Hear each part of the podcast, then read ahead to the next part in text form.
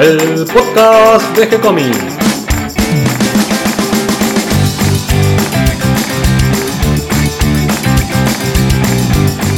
Muy bienvenidos a un nuevo episodio de G-Comics, el podcast donde hablamos de todas las técnicas necesarias para realizar un cómic, cómo dibujar un manga y todo el conocimiento requerido para dibujar esa historieta que tenemos dando vuelta en la cabeza. Mi nombre es Gonzalo García y mi intención y la de todos los que hacemos G-Comics es colaborar con aquellos que estén interesados en avanzar, en progresar, en mejorar en su formación como dibujante de cómics. Hoy otro jueves de dibujos, de técnicas de dibujo, de luchas con el material y por suerte, por suerte me acompaña Catalina García. ¿Cómo estás, Cata? Bien, muy bien. Eh, vengo a dibujar un rato y hablar de materiales también. Ese, porque es el tema que nos convoca hoy. ¿Qué material usar para dibujar? Al comienzo del podcast, en uno de los primeros episodios, estuvimos hablando un poco del tema de los materiales. Algo nombramos, pero no fue en tanto detalle como vamos a hacerlo hoy. Pero antes, pero antes vamos a hacer un recorrido por nuestro sitio web de gcomics.online para hablar de las novedades que tenemos. Por supuesto. Vamos a empezar por los cómics. Día jueves, día de Bronx del maestro Alberto Saichan, una nueva página blanco y negro de esta historia que se publicó originalmente en la primera época de Fierro. También Alberto Saichan hace D&D los días martes, con una obra completamente distinta, de humor, muy divertida. Al principio yo cuando lo empecé a leer me costó un poco entrar en el clima del humor que tiene y ahora me desternillo de la risa. Podríamos llamarlo humor zen, humor macrobiótico, humor para vegetarianos. Un poquito de todo. Y hablando de página color, que estamos haciendo notar la diferencia entre el contraste, ¿no? Blanco y negro de los jueves de Alberto Saichan y los martes con las tiras de humor a color. Los lunes tenemos manga a color, algo no muy visto, de Darío Talas, la serie Milena. Además tenemos otro manga los días miércoles, que es en blanco y negro, no es a color, de Felipe White, que es Down, Recuerdos del Mañana. Y para cerrar la semana, día viernes, tenemos también a color ¿m? un trabajo experimental de Juan Martín García Guevara, la historieta Alma Riquelme y lo guacho, ese es el título completo. Y a Juan Martín también lo, lo conocemos con el seudónimo de Hago tiritar los pastos. Y ya tenemos la novedad de este mes. Tenemos el 15 de junio la fecha para un nuevo cómic. Spectrum Warriors llega a G-Comics. Atentos, atentos, vamos a estar anunciando el lanzamiento. Y ahora sí, vamos al tema que nos convoca hoy, que es qué materiales utilizar al momento de dibujar un cómic. Todos más o menos sabemos que, que necesitamos utilizar, pero ¿qué calidad? ¿Qué marcas? ¿Qué es necesario para hacer tinta? ¿Qué es mejor para dibujar a lápiz? Vamos a entrar un poco en esos detalles. Vamos del comienzo. Necesitamos papel. Los originales de historieta se dibujan en un formato más grande que el formato de publicación. ¿Por qué es esto? Porque luego el dibujo se reduce, como cuando hacemos una reducción en una fotocopia, o como cuando fotografiamos un dibujo después se ve más pequeño. Lo mismo se hace con la página de historieta. Se dibuja grande, generalmente yo trabajo en un tamaño A3 y que viene a ser una medida de 42 por 30 de ancho.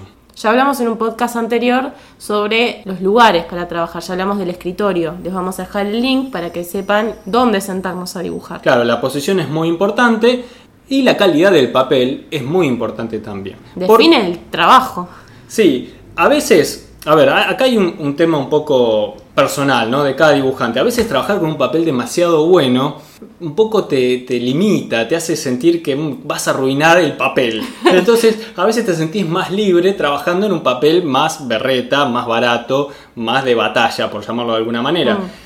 A mí me pasa eso y por eso los borradores los hago en papel muy económico, en el papel de las fotocopias, que me siento cómodo ahí con el lápiz borroneando, si se arruga no pasa nada, si se mancha, si se marca, y ahí hago los borradores. Pero al momento de hacer el original, cuando paso ese borrador al original, ahí sí me importa la calidad del papel. ¿Por qué? Porque tiene que ser un papel que reúna varias condiciones, que sea útil para el lápiz, que sirva para dibujar bien a lápiz de forma cómoda, que se vea bien el lápiz, y que al mismo tiempo resista bien el pasado a tinta. y no arruiné la tinta, porque muchas, muchos papeles tienden a abrir la tinta y eso te puede llegar a arruinar todo el trabajo. Claro, hay papeles que son muy buenos para el lápiz, pero muy malos para la tinta. Y papeles que son muy buenos para la tinta, pero muy malos para el lápiz. Por ejemplo, en el caso del papel ilustración, que es un papel satinado, que tiene como una capa de cera brillosa, es un papel muy lindo para la tinta, porque la pluma se desliza, el pincel se desliza y no se gasta, la tinta resbala. Tiene la contra que la tinta, hasta que no seca bien, eh, tenés el peligro de arrastrarla, porque el papel no, no la absorbe. Pero como contrapartida te queda esta tinta brillante sobre el papel satinado y además esta facilidad para deslizar la pluma y el pincel. Pero es un papel que para dibujar a lápiz la verdad no sirve, porque justamente el lápiz necesita Patina. una superficie áspera para gastarse. Entonces el lápiz es como que no se ve, como que no queda y tenés que apretarlo, marcar la hoja y no es cómodo para hacer el dibujo eh, del original. Y entonces, ¿cuál es el mejor papel para hacer cómics? Tiene que ser un papel que responda bien tanto al lápiz como a la tinta. Si el papel es muy berreta, barato, no va a servir para la tinta. Doy algunos ejemplos. Marca Romaní, marca Conqueror, que son papeles que conseguimos aquí en Argentina, son papeles que van a andar muy bien con el lápiz, pero no van a responder bien a la tinta. Sobre todo van a encontrarse el problema al pasar a pluma. ¿Por qué?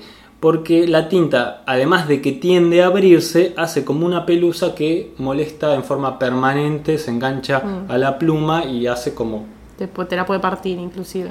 Sí, o, o te arrastra la línea, es como arrastrar pelusa en un escobillón, no funciona. Sí. Eh, además esto que te decía de que la tinta se abre, que a simple vista por ahí no te das cuenta, pero al momento de escanear, de digitalizar esa página, cuando la amplías te das cuenta que la línea está toda como, en ramitas. como con ramitas, como con pelos, raíces. Además, a la hora de reducirlo, puede hacer perder más detalle. Yo utilizo papel eh, Schweller Glatt, que es un papel alemán, que es un papel ligeramente satinado, pero que es bueno también para el lápiz. También hay otra versión de este mismo papel, que es el Schweller Matte o Mate, que es un poquito más áspero, es más lindo para dibujar a lápiz y un poquito más incómodo al momento de la tinta.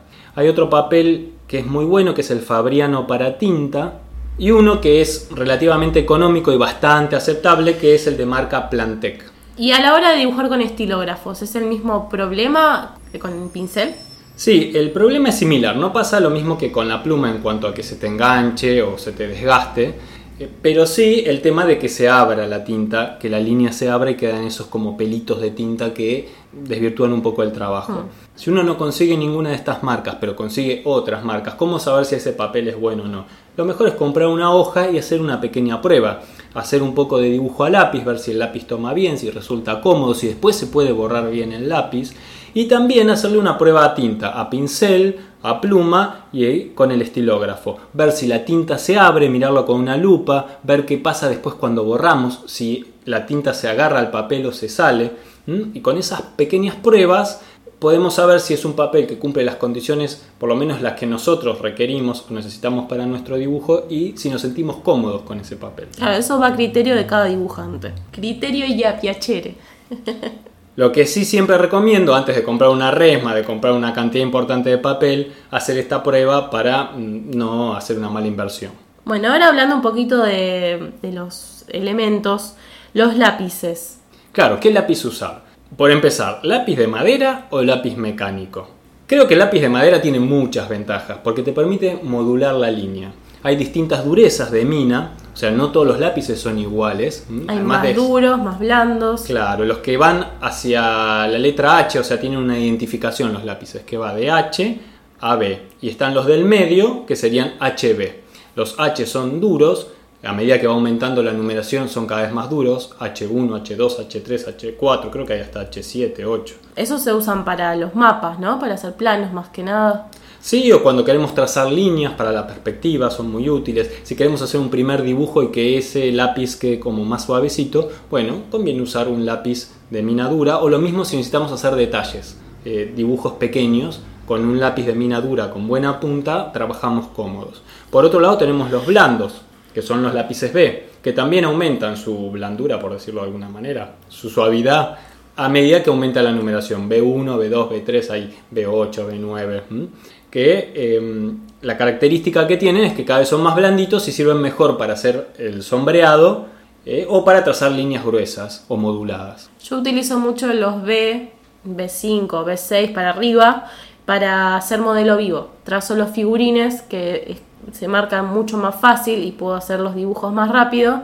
Y trazo ya la, la forma, el movimiento, es mucho más fácil para mí que con los H. También para marcar texturas, por ejemplo el pelo, un lápiz blando es muy lindo para marcar los brillos, los planos de blancos y negro, las sombras. Mm.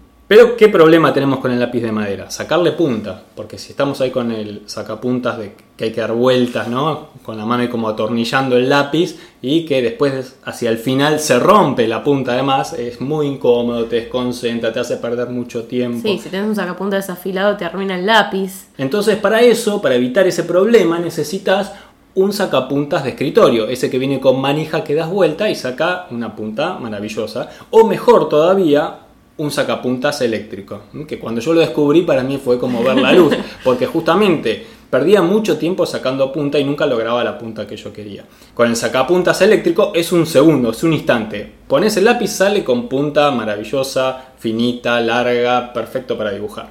Sí, bueno, y entonces contame eh, sobre los lápices mecánicos. ¿Por qué uno elige, además de esta velocidad a la hora de sacar punta? ¿En qué, qué otras cosas es bueno? La primer ventaja del lápiz mecánico es que nunca tenés que sacar punta. Tenés el problema sí de que se traba la mina, se cae, esas pequeñas cosas, pero es un problema mucho menor al lado de sacar punta. Tenés muchas menos interrupciones, o sea, vos con un lápiz mecánico dibujás y te olvidás y dibujás tanto detalles como figuras más grandes, sin ningún problema, sin tener que perder el tiempo sacando punta. Lo que sí puedes hacer es tener dos o tres lápices mecánicos con minas de distintas durezas. Yo suelo dibujar con una mina 2B, pero para algunos detalles o cabezas pequeñas preciso un lápiz de una mina un poquito más dura y uso B o H1. Bueno, y también yo sé que para hacer los borradores eh, se utiliza mucho el lápiz azul. Sí, para hacer los borradores o para hacer el plantado en, la página del original. El lápiz azul se utiliza, que no es azul, es un celeste, un azul clarito. clarito, siempre son claritos los colores para esos plantados. El ideal de, estos lápices son los Prismacolor, que son lápices a color, pero que se pueden borrar. Hay en colores azul de distintas gradaciones y también color rojo. Se utilizan mucho en la animación porque se solía plantar eh, la figura principal en azul y las correcciones en rojo. Ah, mira. La otra vez que estuvimos conversando con Hawk, con Diego Hawk, él nos mostraba los originales y vimos que tenía algunos dibujados en verde, otros en azul, el lápiz de base en rojo, porque él simplemente después lo escanea y le elimina ese color. Contaba la anécdota de alguna vez que hicieron unos originales en color marrón. Y el color marrón es claro, necesitas que sea un color bien definido, rojo, verde, azul. Y en lo posible clarito, cosa que cuando uno lo escanea ya desde el vamos se borronea un poco, ya no sale completamente. Yo creo igual que el ideal es el celeste, porque el celeste lo escaneas y simplemente por una cuestión de contraste con la tinta no sale. Entonces te ahorras ese trabajo de borrar. Y ahí es donde llegamos a la parte de las gomas de borrar. ¿Por qué? ¿Qué problema tenés con la goma de borrar? Que si la goma de borrar es de mala calidad, Vos tenés el dibujo a lápiz, arriba haces la tinta y cuando borrás el lápiz para que quede solo la tinta para escanear, borro todo. Borra todo, la tinta también. Y se te corta la línea, después cuando escaneas sale horrible, si le querés dar color tenés toda la línea cortada. Realmente te arruina el trabajo. incluso si a veces el papel es un papel ilustración o satinado, directamente te arrastra la tinta, te la lleva, no queda nada. todo negro. Entonces hay algunas gomas de borrar que son especiales para borrar el lápiz sin dañar la tinta. Había un borrador de la marca Stadler que se vendía especialmente con esta característica, para borrar el lápiz sin levantar la tinta. Hoy en día no se consigue, creo que la dejaron de fabricar, era de origen alemán. ¿Y cuál usas vos? Yo uso una marca Pentel que está hecha con un material que se llama High Polymer, que reúne bastante de estas características, no es de la misma calidad que esta Stadler, que yo te decía que realmente era casi mágica, pero la verdad que bastante bien cumple su función de borrar el lápiz y no dañar la tinta. Después hay distintas formas de gomas de borrar, porque hay unas que tienen la forma de como de un cortante, como de una hoja de cuchillo, que sirven para borrar detallecitos. Algunas incluso vienen con la forma de un lápiz, con una especie de lápiz mecánico que vos vas apretando el botón y va Sí. saliendo como una especie de mina, pero que es de goma de borrar, que también sirve para borrar pequeños detalles. Pero además también hay una eh, goma de borrar eh, eléctrica. Sí, sabes que la conozco, pero nunca la usé. No sé qué tan práctica resulta ser. Es una especie como de, de taladro de, de dentista que tiene una punta que gira y vos cambias estas puntas de borrar y sirven para borrar pequeños detalles. La principal utilidad que le conozco es para borrar justamente tinta. Cuando vos te equivocaste en un dibujo a tinta y necesitas levantarlo, tiene una punta que es especial para borrar tinta y que te permite borrar exactamente la línea sin dañar el resto de la hoja. Ah, muy bueno, muy bueno. Bueno, y antes de pasar a, a los materiales para entintado, háblame un poquito de las reglas. ¿Qué reglas hay? ¿Qué reglas usas vos para tus dibujos y tus historietas? El tema de las reglas es un gran problema hoy en día porque ya no se fabrican con los materiales que se fabricaban hace décadas. Parece mentira que hayamos avanzado en tecnología pero retrocedido en la calidad de los materiales. Cuando compro una regla o escuadra hoy en día, sé que me va a durar como mucho y cuidándola un año, dos, con toda la furia. Y después ya se empiezan como a cachar, a arruinar, a dentar y no sirven para trazar rectas ni para la función que tienen hecha, que es la de permitir hacer líneas sin... Rectas, precisamente. Claro, que no estén con tembleque, digamos Sí. que no parezcan nerviosas las líneas. Eh, pero en cambio tengo reglas y escuadras que eran de mi papá, que era arquitecto, que tienen más de 30 años y están perfectas. El material que se usaba antes era mucho más resistente que el material que hay ahora. Lo mismo pasa con las plantillas de óvalos y círculos, que son muy útiles cuando tenemos que dibujar ruedas, carruajes, esferas en general, que son muy complicadas de hacer con el compás y que con estas plantillas Para entintar es más fácil también las plantillas. Claro, lo resolves de una manera mucho más práctica y rápida. Lo que si hoy en día vienen hiper finitas, el material es básicamente transparente ya. Pero otra vez, no es el problema del grosor, sino la calidad del material, porque también tengo plantillas de hace más de 30 años y que está bien, se han ido rompiendo porque son finitas y una caída a veces las termina en, en una tragedia. Pero. y ahí he, he ido perdiendo la herencia de mi padre. Pero bueno, aún así, siguen siendo de mejor calidad, no se cachan, no se arruinan, salvo. Parte, pero no se arruina. Claro, exactamente. ¿Y qué, qué, qué reglas hay que tener? Hay que tener escuadra, regla. Sí, una regla numerada para poder tomar medidas, eso es importante. Ese es otro detalle. Las reglas de hoy en día se borran, se borran los números. O sea, hay que comprar esas que son de... Hay unas de metal ahora, ¿viste? Que son tal en un huevo, pero eh, esas no se borran las... Sí, tienen el problema que como no son transparentes no ves exactamente lo de abajo. Lo ideal sería que sean transparentes y que no se borren. Claro. Y después hay, unas reglas que son biseladas, que están buenas para entintar y que no te arrastre la tinta. A mí me pasa eso con algunas que tengo, que vos pasás con el estilógrafo y movés y, al, y abajo al no tener ese, esa, Separación. esa separación, me arrastra toda la tinta y me la mueve. Claro, algunas reglas traen como un pequeño escaloncito del lado de abajo que, que la mantiene como unas décimas de milímetro por arriba del papel y te evita este problema.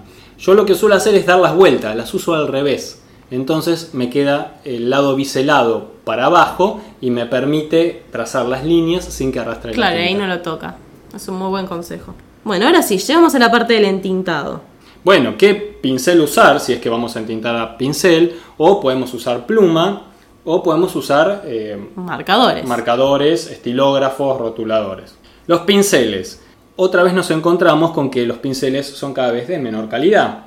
Hace muchos años, más de 20, se fabricaba por parte de Winsor Newton unos pinceles que se llamaban de serie 7, que eran de pelo de Marta y eran los ideales para entintar. Una maravilla, duraban años y años si los cuidabas y te permitían un trazo que iba desde el tamaño de un pelo o, o menos todavía hasta el grosor que vos quisieras. ¿Y por qué eran tan buenos los de pelo de Marta?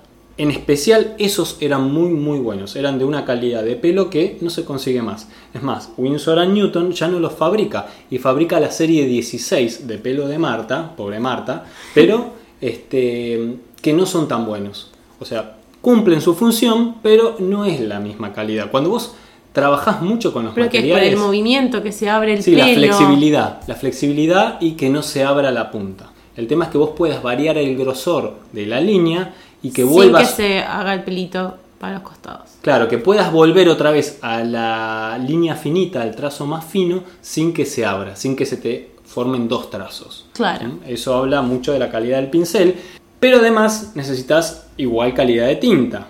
¿Mm? Y ahí Sí. entramos en otro tema, el problema de la tinta. Las tintas de hoy en día vienen aguadas, son para Son hacer una porquería. aguadas, claro, son lo que antes se vendía como una tinta escolar, hoy en día te la venden como una tinta profesional. Son Pero la- grises, la, no siquiera verdad es que negras no cumplen esa función, no cumplen esa función porque son eso, son de color gris, son ratonas, son transparentes, pero hay un truco para mejorar la tinta. Contanos el secreto de la tinta china de Gonzalo. Este truco no lo inventé yo, por supuesto, eh, lo aprendí de un compañero cuando Pasado de generación en generación de dibujantes. Sí, lo, aprendí de un compañero de- del taller de Alberto Brexia que creo que se llamaba Gerardo, que me acuerdo que traía unos dibujos con una tinta perlada brillante que era notable. Entonces le preguntábamos qué Todos le tinta envidiaban usaba. la tinta. Claro, ¿qué, qué tinta es esa? Y él decía, no, lo que pasa es que yo le pongo unas gotitas de acrílico negro. El truco es comprar una tinta, aunque sea medio berreta, y después le pones unas gotas de acrílico negro.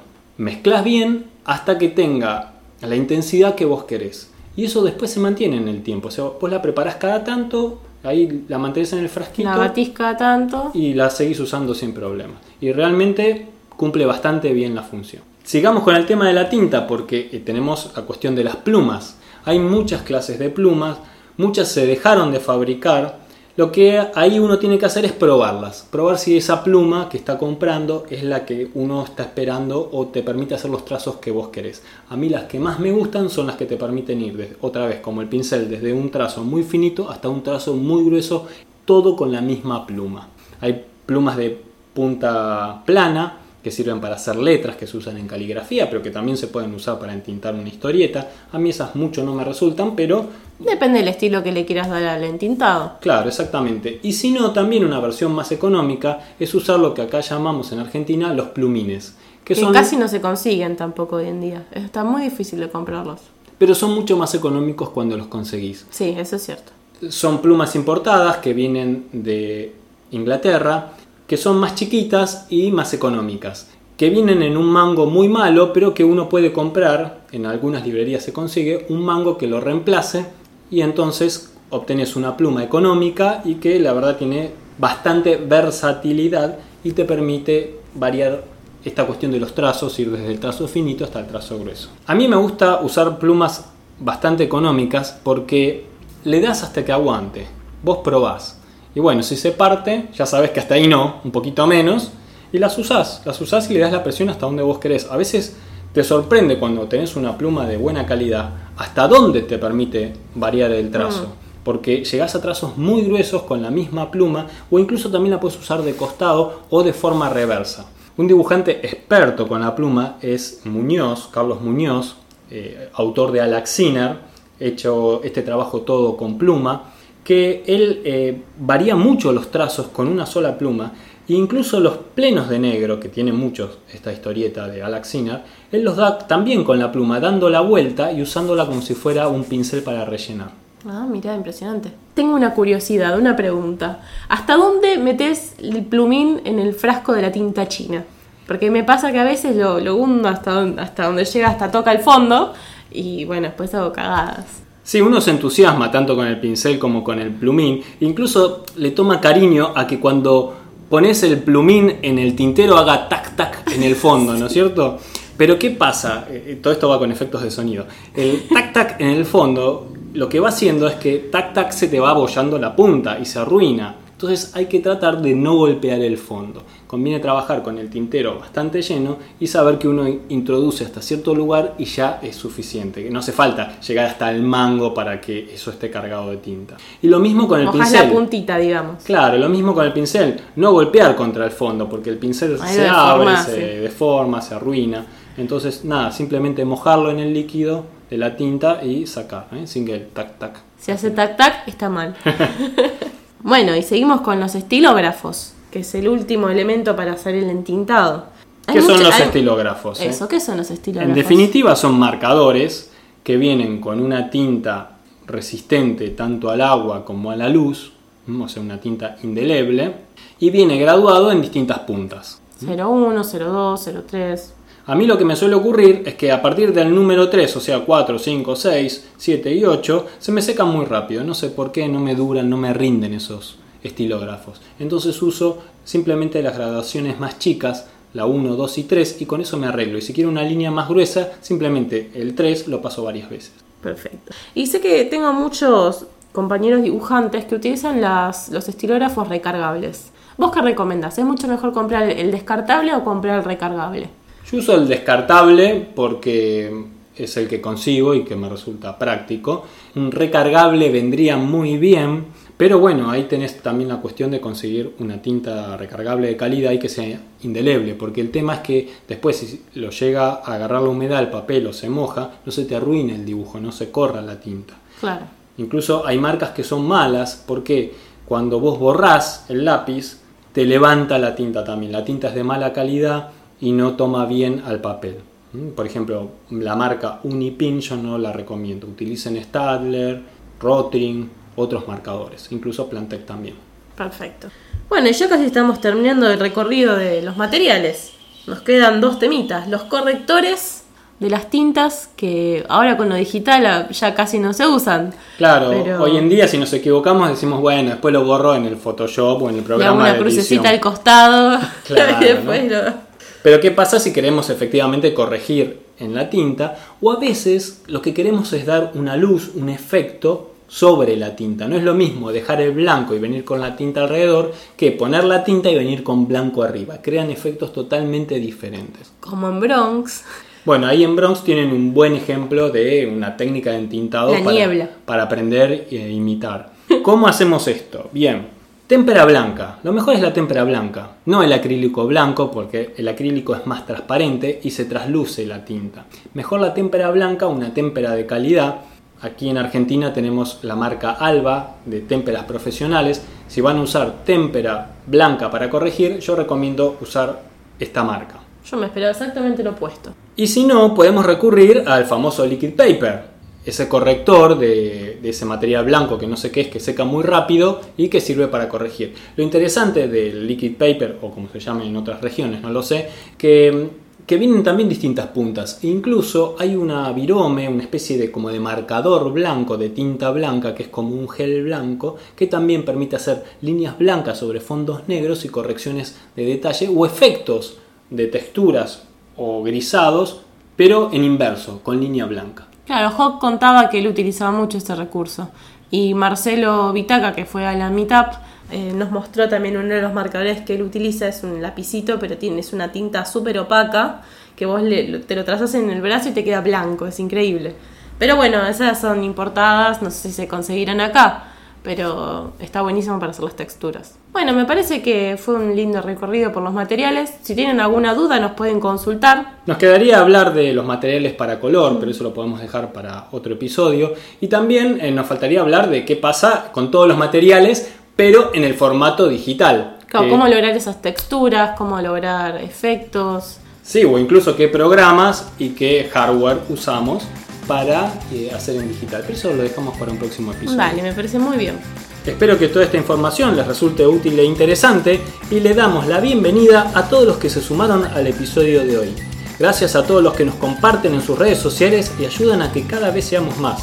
Recuerden que pueden escucharnos en iTunes y en iVoox y que si les gustó el programa pueden darnos un me gusta, escribirnos una reseña, ponernos las estrellitas que nos merecemos. Pueden acercarnos sus sugerencias y propuestas a través del mail que van a encontrar en la sección de contacto de nuestro sitio web y si no también nos pueden escribir a la página de Facebook. Les vamos a responder siempre con alegría y continuaremos publicando más episodios. Gracias y hasta la próxima. Gracias Cata. Gracias, Gonzalo.